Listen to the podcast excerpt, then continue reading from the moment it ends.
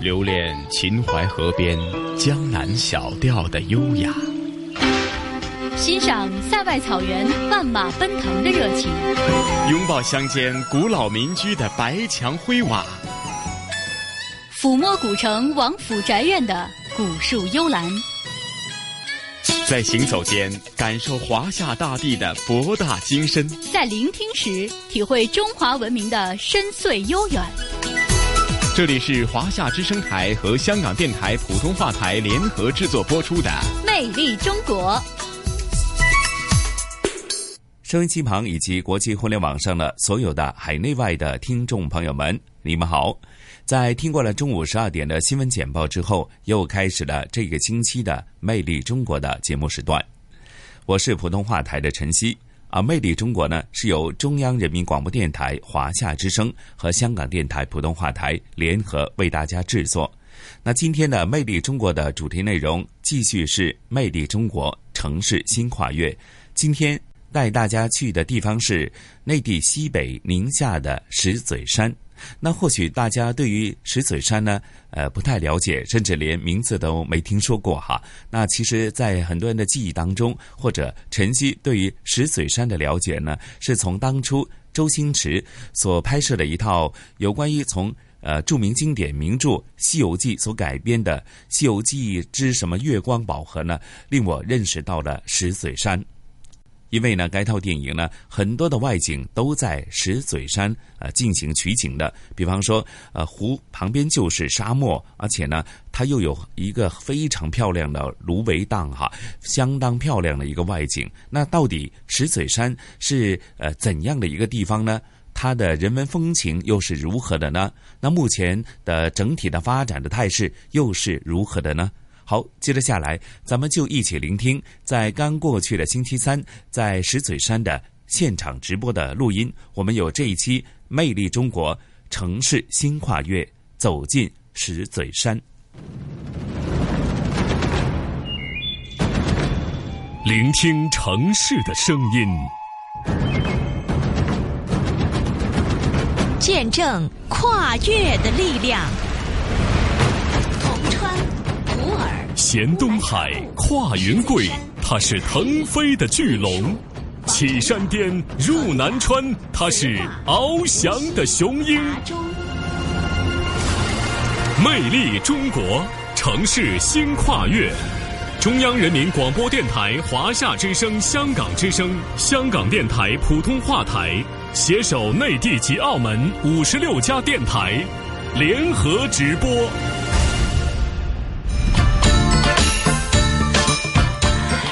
人民广播电台石嘴山市广播电视台综合广播，收音机前的听众朋友，互联网上的网友朋友们，大家好，我是中央人民广播电台的主持人一飞。朋友们，大家好，我是石嘴山综合广播主持人崔琦。由中央人民广播电台、华夏之声、香港之声、香港电台普通话台携手内地及港澳五十六家电台联合制作的大型直播节目《城市新跨越》。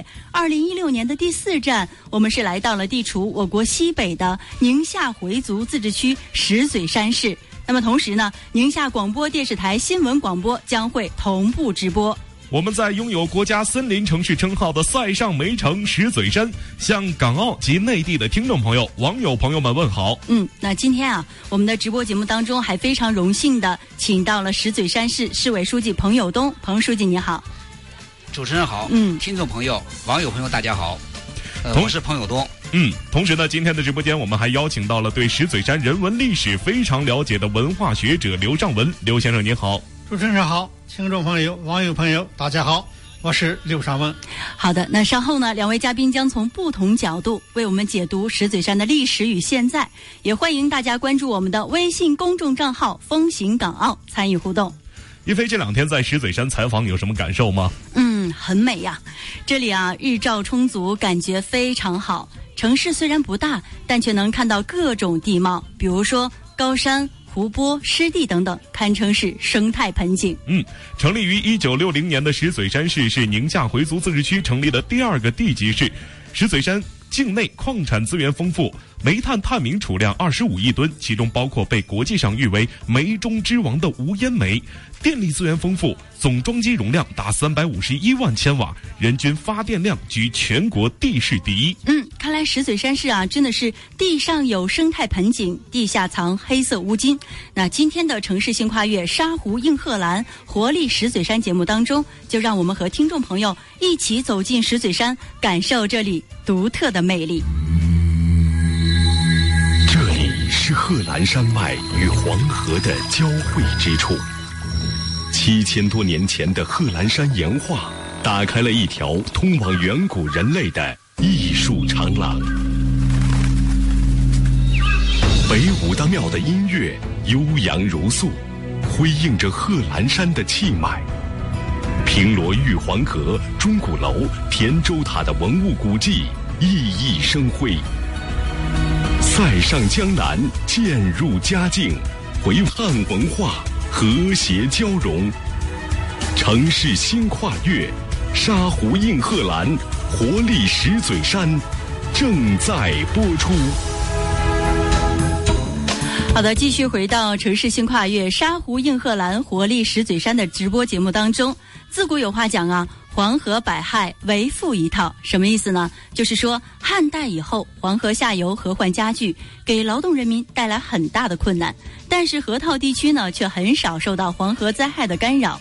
加上这里呀，不断开发，富饶与日俱增，成为黄河中下游得天独厚的地方，所以呢，会有“黄河百害为富一套”的说法。嗯，而石嘴山位处宁夏最北端的银川平原，自古以来得黄河自流灌溉之力，沃野千里，所以这里是水库无边深无底，贺兰山前高射天。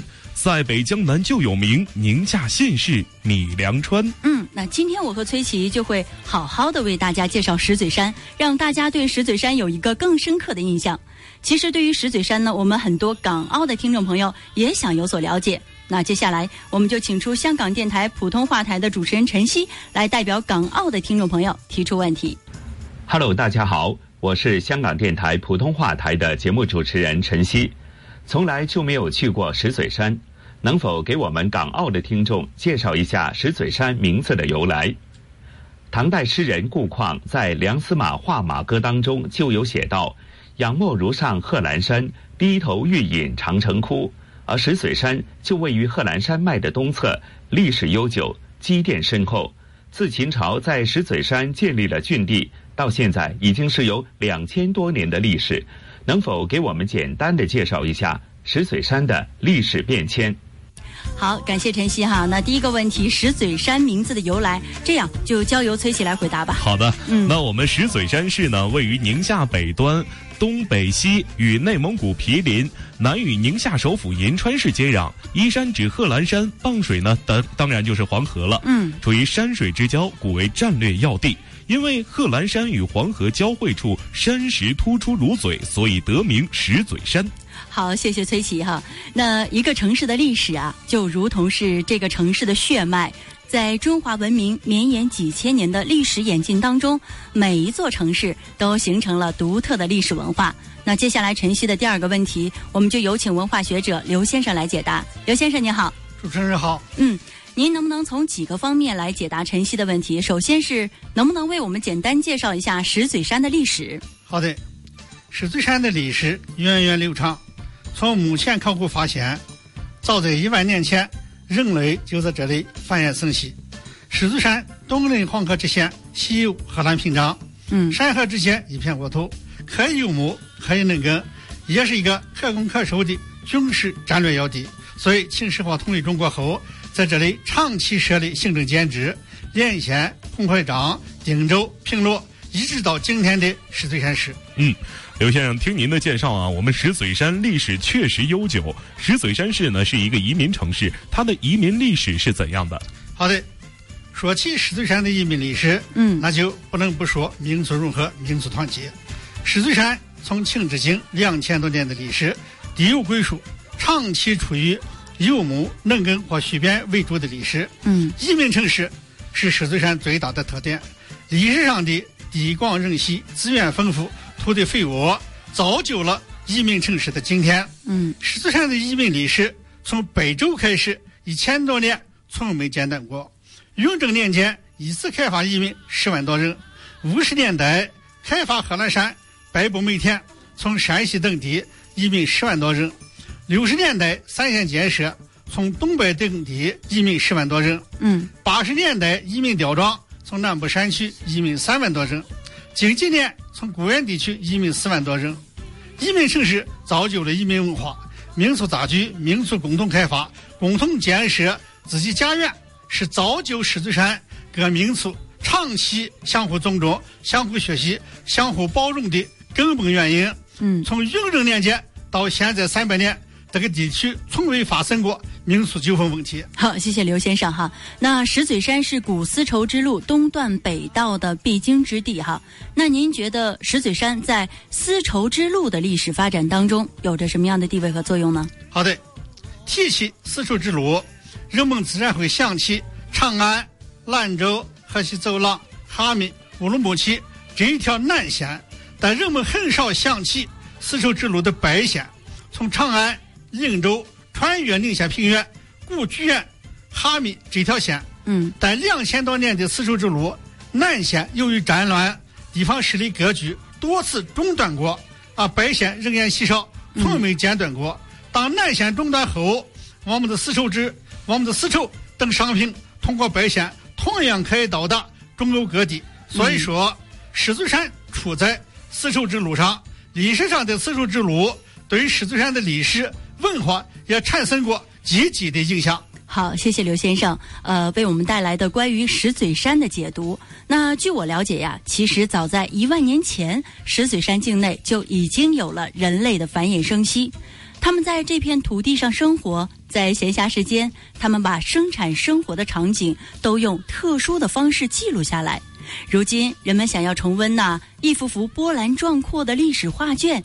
就必然要踏访承载着历史文明的诸多遗迹。说的没错，比如说岩画啊，在宁夏贺兰山的岩画数量中，石嘴山岩画占总数的三分之二。嗯，内容丰富，题材广泛，生动地记录了先民们生产生活的状况，在岩画界中具有举足轻重的地位。所以啊，石嘴山素有“岩画之乡”的美誉。那在石嘴山采访的这几天呀，我是跟随着我们的直播报道组呢，去到了黑石卯岩刻，去探访人类文明早期的印记。黑石帽岩画是在海拔一千四百三十三米的这个山顶上哈，嗯，可是这个山呢是有山无路，非常难行。哎，说实话啊，我以前在石嘴山内归德沟看见过岩画，嗯，那个位置人是不可能站上去的，那我们也只能是远远的看。那当当时的人们是怎么在这里作画的呢？嗯，我想可能是由于这个地壳运动啊，改变了地貌吧。不过要想知道真相，让我们跟随记者根根的脚步，一起去浏览贺兰山岩画，去踏寻人类文明的足迹。岩石自从远古时代起，作为劳动工具，也作为日常用品，同时这也是世界上最早的绘画材料。古人在岩石上磨刻和图画。来描绘人类的生活，这就是岩画。位于贺兰山脉的宁夏石嘴山市区，是贺兰岩画的主要集中区。这里有数千幅古代岩画，这些岩画大多刻在草木繁茂、水源丰富、自然环境十分优美的山间巨石上。在这里发现的第一幅岩画，可以追溯到一万五千多年前的旧石器时代。此后，岩画的创作逐渐兴盛，一直延续到青铜时期。也有若干作品出现自秦汉以后，进至宋元和西夏。在狮子山是有这个十六个山沟，二十二个点，岩画占全区的，也就是宁夏的三分之二。每个沟的岩画内容都不一样。这是后人的，后人打的和前人一看就能看出来。怎么能看出来呀？特别新，没有那沧桑感。这个说话的这个人是石嘴山市博物馆馆长韩学斌。三十年前，一个偶然的机会让他发现了这些藏在石头上的秘密。原来当了几年教授，可能是那个时候特别小，不适合我。更是别人经常进山，我说这个东西好玩，我就一直就玩着从。八九年就石头山的每个山沟每个点，你就说走哪个点看哪个岩画，跟我走就行了。这里的岩画内容大多以动物为主，刻画清晰简洁有力。很难相信，在那个刀耕火种的时代，先人们的艺术创作就已经如此精良，栩栩如生。这幅图是现在在这个贺兰山整个的岩画里边是最好的一幅啊，鹿比例还有线条，都是路在形式当中特别漂亮。而且这这幅路好多人说呀，是贺兰山之后能存在这么好的用复调的手法，能把这个这个路刻的贺兰山之后真是一绝，体现了当时这个刻烟花的这个人的当时他这工作的水平。这些图画可以反映出自远古以来活跃在这一地区的羌戎、肉支、匈奴、鲜卑、党项等民族的生产生活。但是他每个部落他的手法不一样。你比如说那个西风沟，他的部落之后用那个螺旋纹，像这个五羊开泰，标志着这个部落。平安富贵，吴央代表着他这个部落，他的凝聚力，标志这个部落方位最高，线条又深刻，而且跟我们其他的山沟里面都不一样。与其他地方看到的不同，这里的岩画并未刻意留在险要之地，许多有岩画的石头直接躺在地上，并且数量惊人。岩画要保护起来，跟那个环境有多大的关系？关系很大。你比如说这个啊，今天如果说是搞这个圆塔，就可能是要跟那个。前三年到五年的比例就差得多了，尤其这个灰渣一下雨就形成酸雨，就对这个岩画腐蚀特别厉害。到目前为止，我们看到的像这样的岩画，怎么没有专门保护一下？因为现在石头山这个地方是比较分散，都在深山沟里边。我们现在让他们电厂利用他们那个资金就地保护、开发利用。到目前为止，这工作落实的怎么样了？这个协议已经是基本同意开始实施。如今他还带了几个学生，平日里经常做些贺兰山岩画的推广活动。因为岩画不在深山沟壑上嘛，我们普通百姓根本去不了。之所以把烟花放到我们这个展厅来展示，就是为了让我们普通老百姓也能感受到烟花的魅力，提升移民城市对当地有一种信心，让市民首先有一种足够的认识。我虽然是移民，但是我对这个城市的文化应该有相应要更深的抓住文化的题材这种文化场合。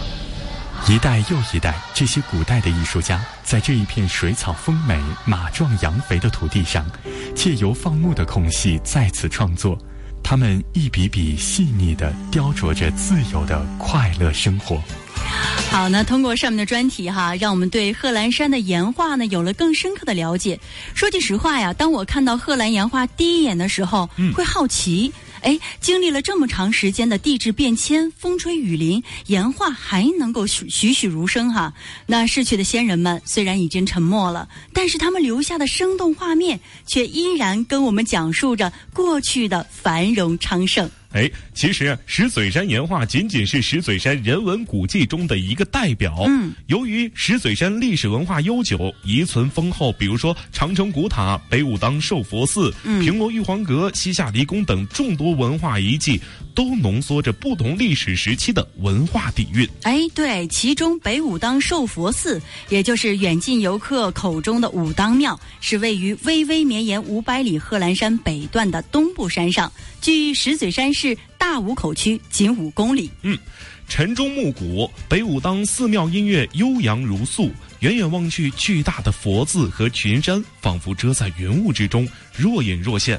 清风拂过，回归自然，小眯一下清静怡然的心情，让人不知不觉就能顿悟人世的一丝禅意。好，那接下来就让我们跟随中央台记者王思源一起去北武当寿佛寺，去感受宁静中的。美丽，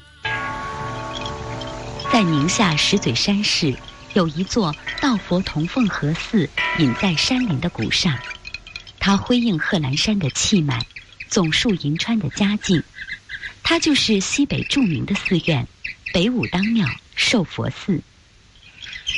北武当庙寿佛寺是祖国西北边陲著名的山林古刹，不论是从文物。古迹、地方志、宗教史，还是从建筑艺术、山水文化、旅游资源的角度来讲，都有很重要的价值。寿福寺，咱们现在有史书记载的是康熙一七零一年事情，但是就庙里这些老人传下来，代代相传、口口碑相传下来的，咱们这个庙说是在西夏时。北武当庙建于何年，尚没有确切的说法。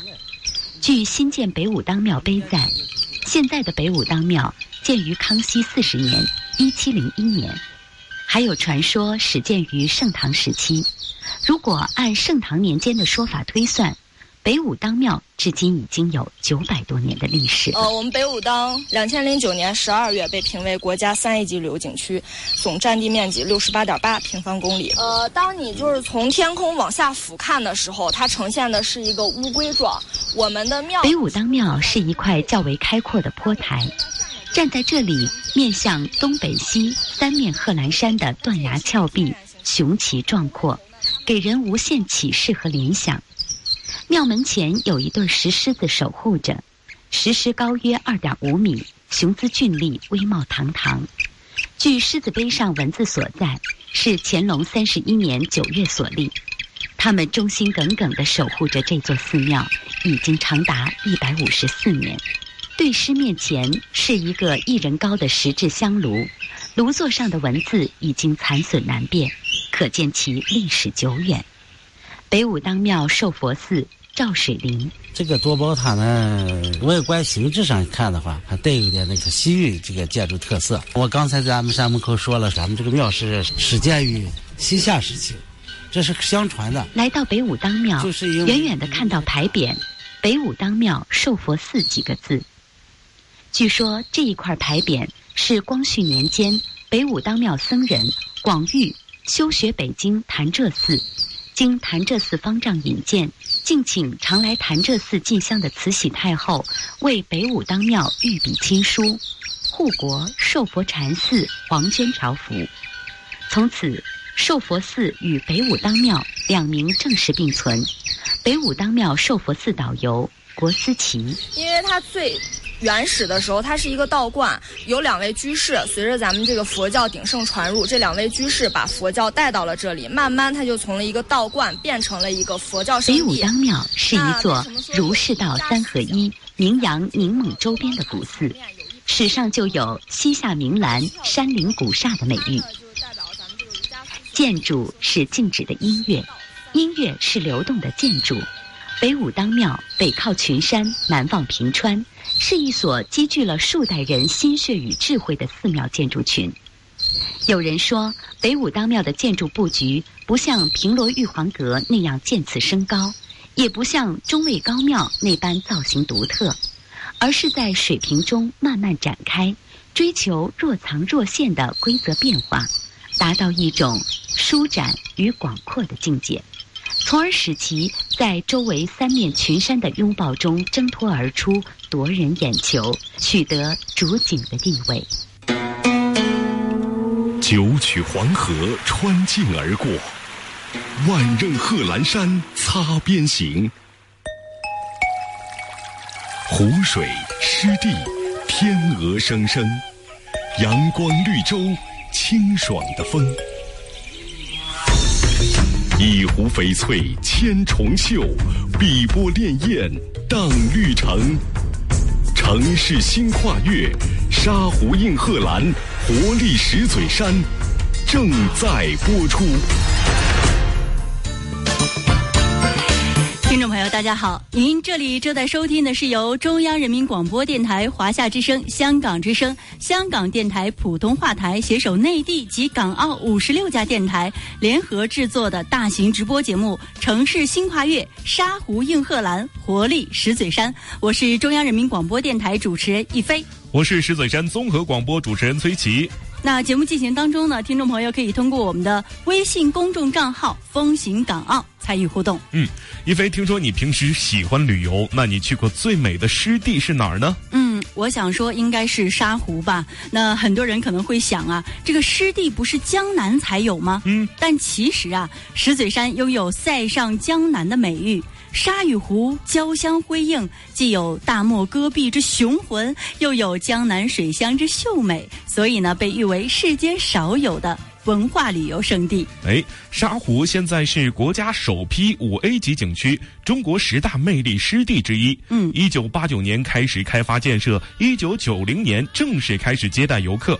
这里不仅有沙湖鸟岛，还有我国著名的湿地博物馆。嗯，同时更有许多引人入胜的游乐项目，比如乘骆驼漫步沙漠、极速滑沙、水上飞伞等等啊。对，尽管来之前啊，我们通过各种的方式和渠道呢，都看到过沙湖的照片、影像介绍等等，但是呢，百闻不如一见。接下来，让我们跟随记者王思源的脚步，一起去感受沙湖的独特魅力。你是否还记得《大话西游》影片开始部分，紫霞仙子泛舟在一片芦苇荡的场景？好漂亮！那如同世外桃源的场景，便是宁夏石嘴山市的沙湖。我们常说，沙与水原本该是势不相容的，但在这里，一切都浑然天成，被誉为“塞上江南”。沙围着水，水环着沙，它们如此平和地依偎在一起，仿佛是相守走过千百年的恋人。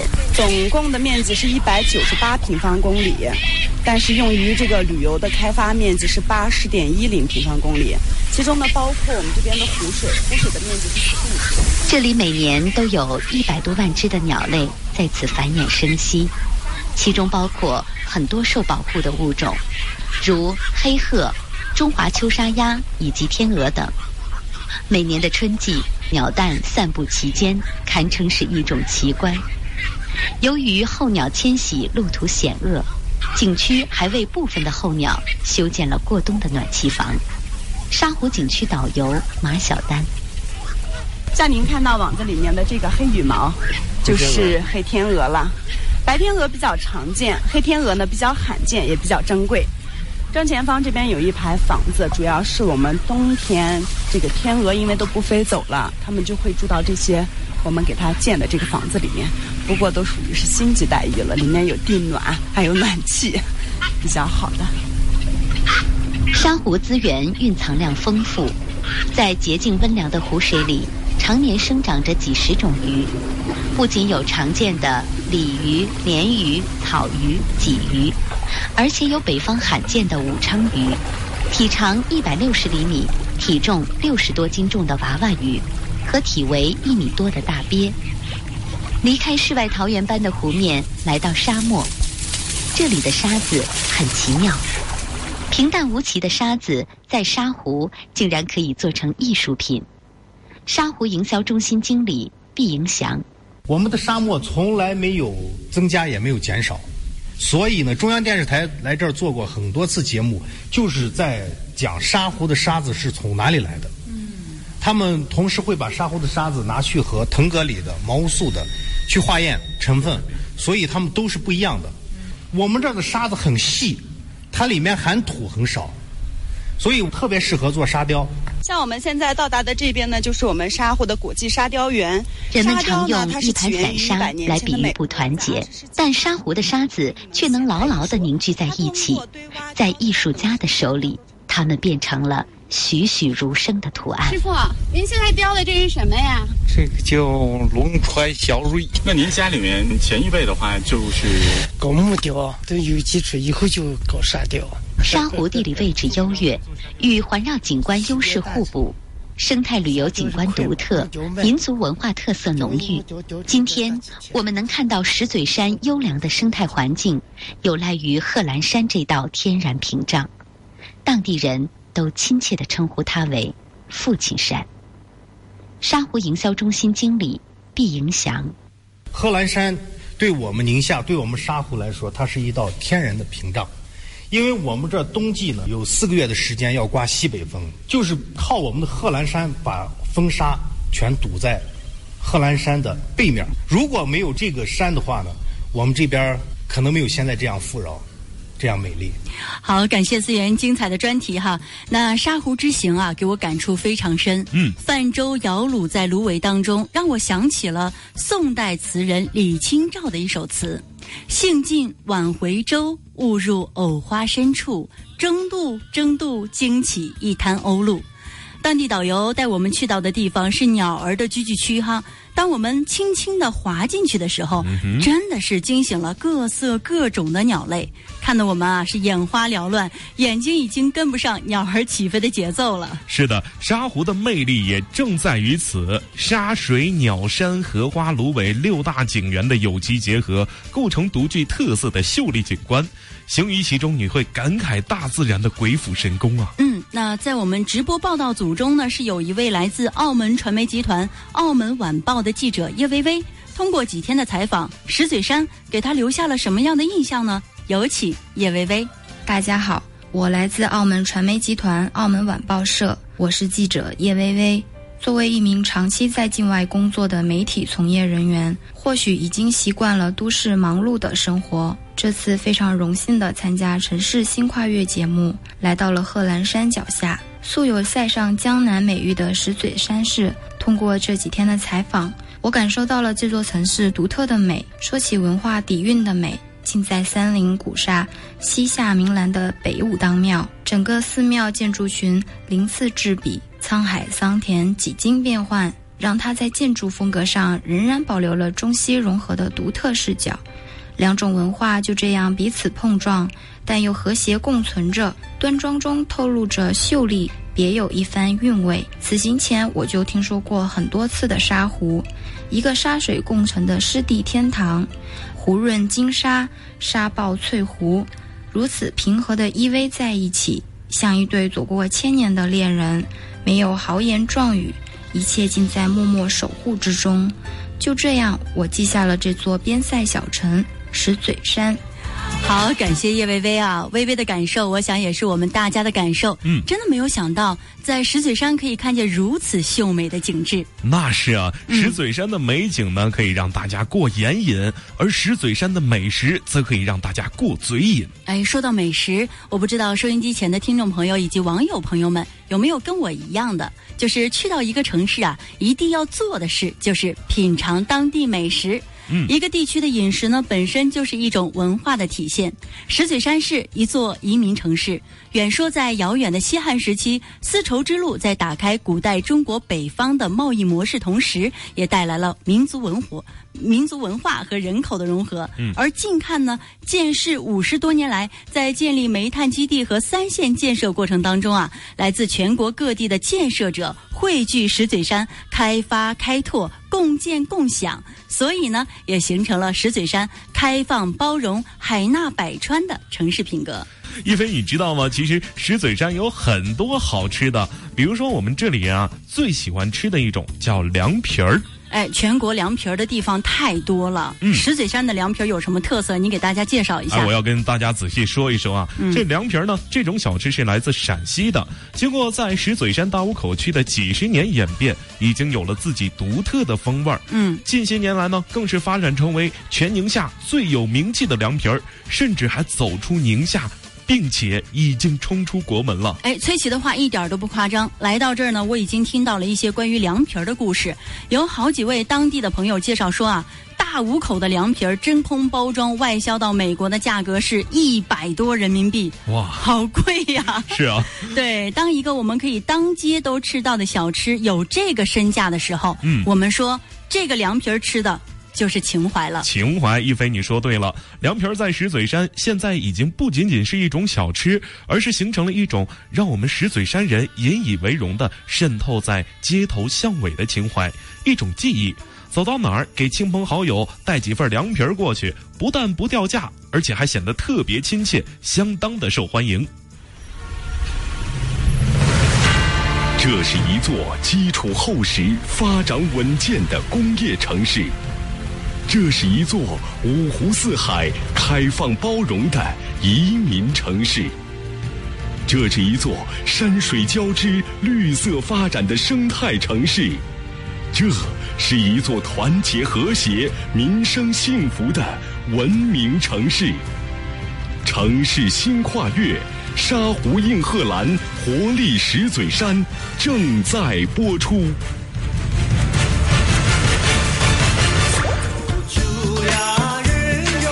您这里正在收听的是由中央人民广播电台、华夏之声、香港之声、香港电台普通话台携手内地及港澳五十六家电台联合制作的大型直播节目《城市新跨越：沙湖映贺兰，活力石嘴山》。我是中央人民广播电台主持人易飞，我是石嘴山综合广播主持人崔琦。那节目进行当中呢，听众朋友可以通过我们的微信公众账号“风行港澳”参与互动。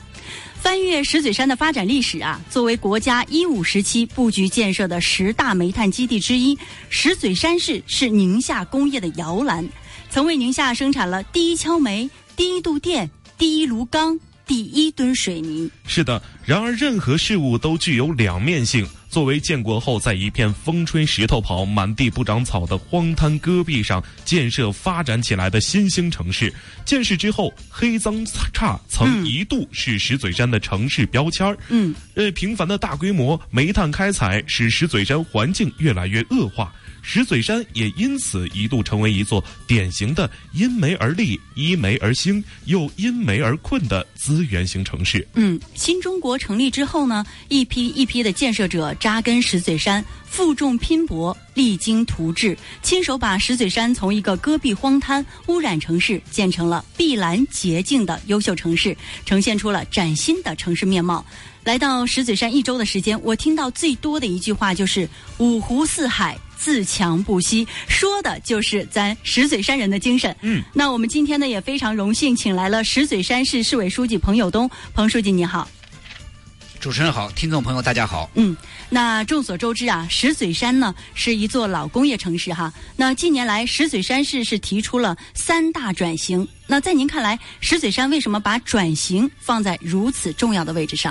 好，石嘴山呢是一座因煤而建。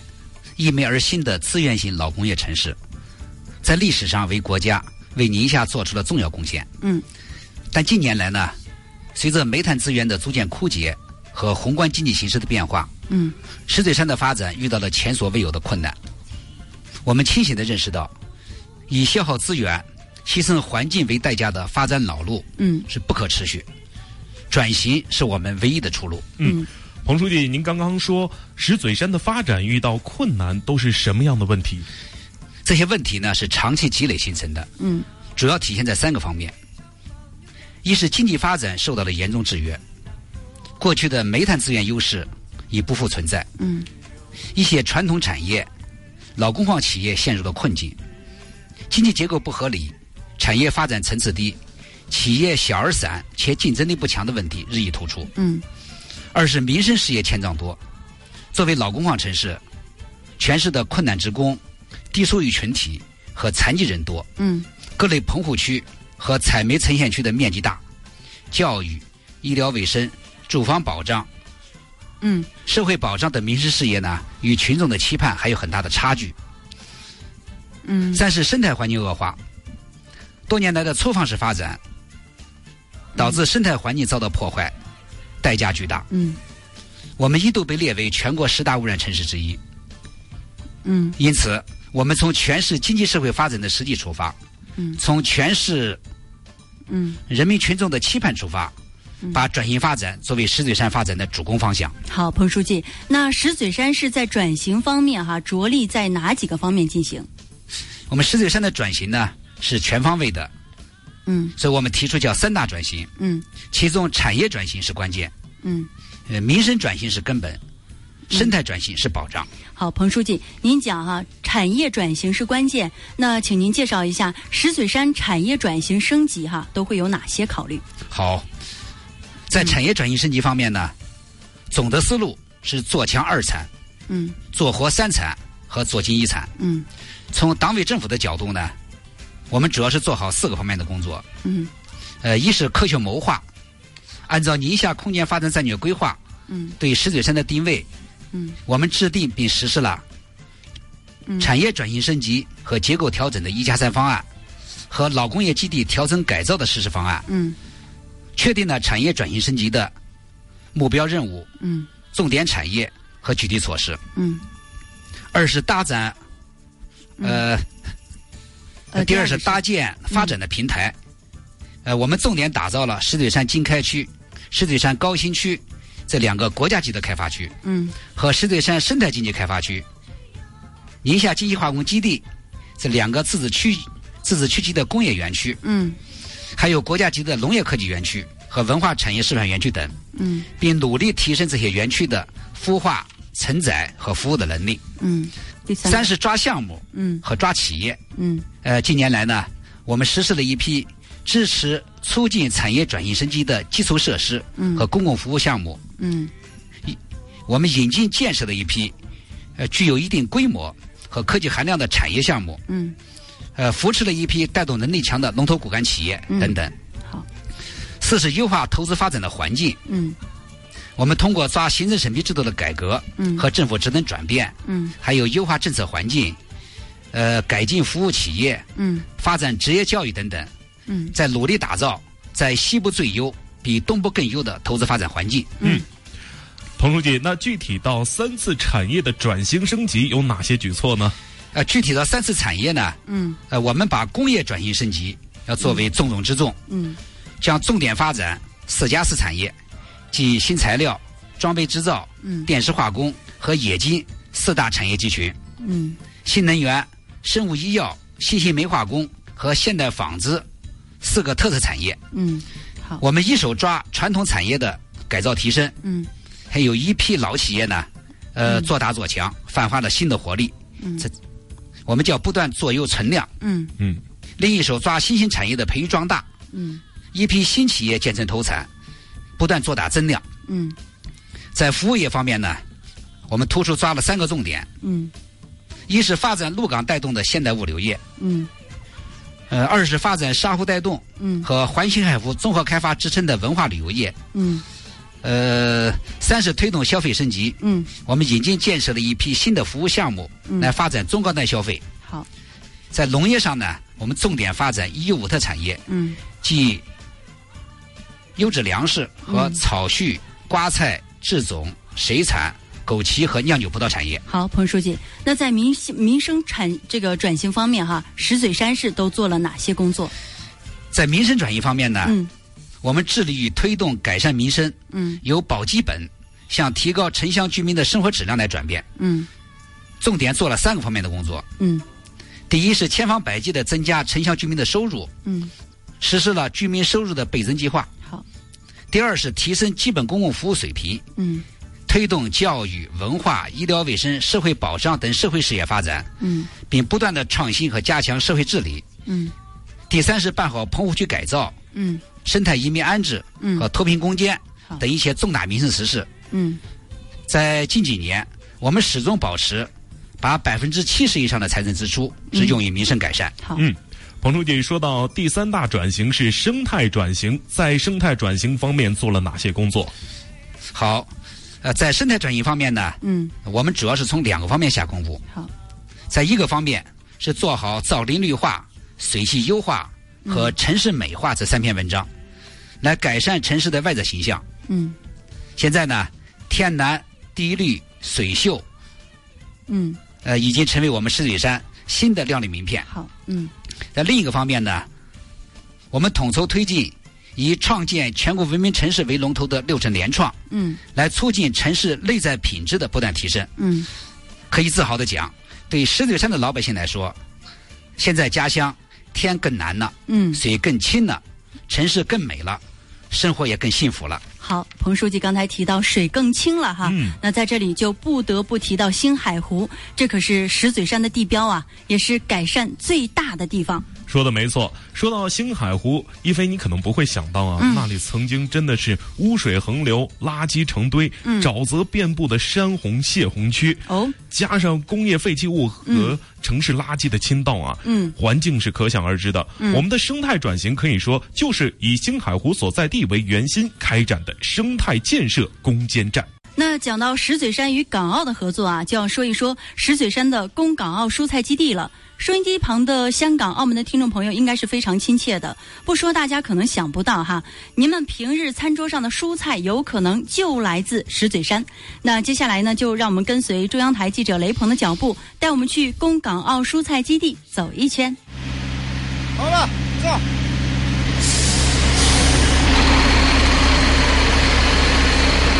上午十点半，一辆满载着生鲜蔬菜的冷链物流车从位于大武口区长兴街道办事处兴民村新建的一家两千四百平米的冷库园区缓缓驶出。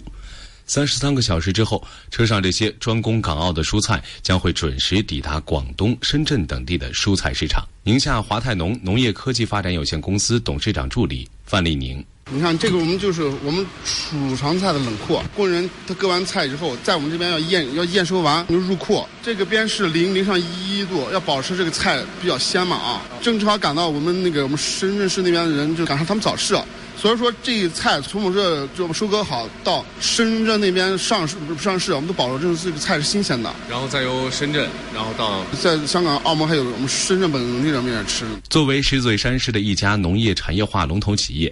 宁夏华泰农农业科技发展有限公司，二零一三年由深圳客商林伟光注册成立，仅在石嘴山就拥有三家蔬菜基地，专供港澳。位于兴民村的这座冷藏库，今年三月份开建，目前已基本完工。作为宁夏众多供港澳蔬菜基地的一员，公司的生产一直秉持以市场为导向、质量为先的标准化生产。范丽宁，仅这个广东菜心，我们这个菜心长度要求是十二公分啊，不能长不能短。所以你看，我们菜齐齐的，特别齐。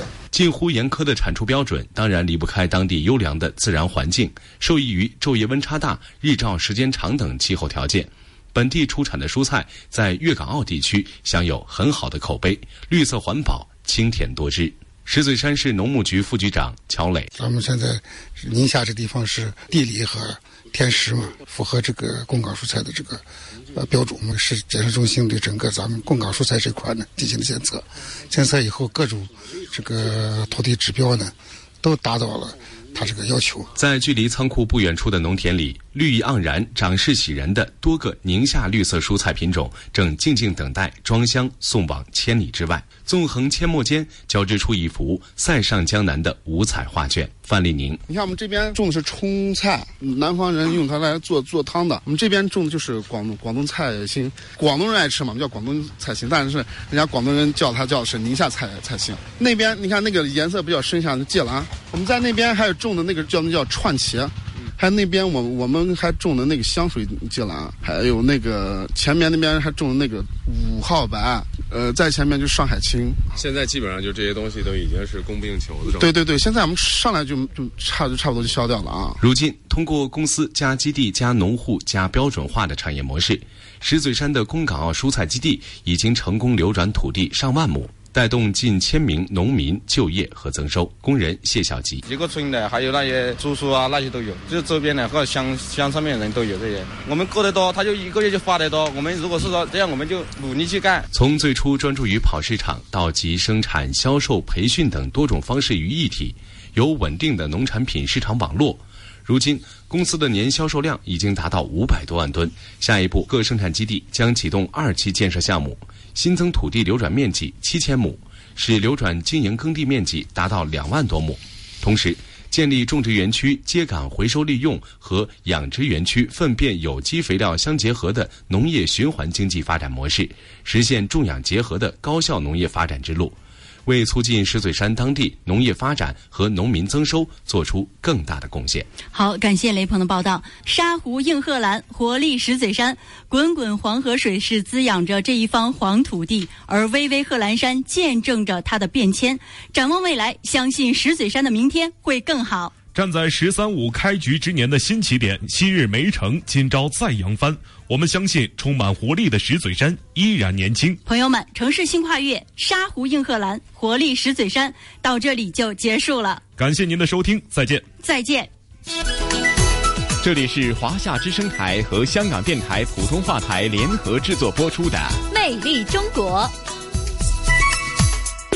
好了，您刚刚听过的是来自我们《魅力中国城市新跨越》在刚过去的星期三在石嘴山的现场直播的录音。相信大家听了之后呢，或许你对石嘴山呢有更深入的一个了解，甚至在整体这个节目过程当中所介绍的石嘴山呢，它的民风民情，又或者是它非常独到的这个风景呢，想必大家已经是非常好奇，甚至是呃想方设法，会否将下一次旅游的一个呃计划呢，将石嘴山呢排的比较靠前的一个位置呢？好了，那今天。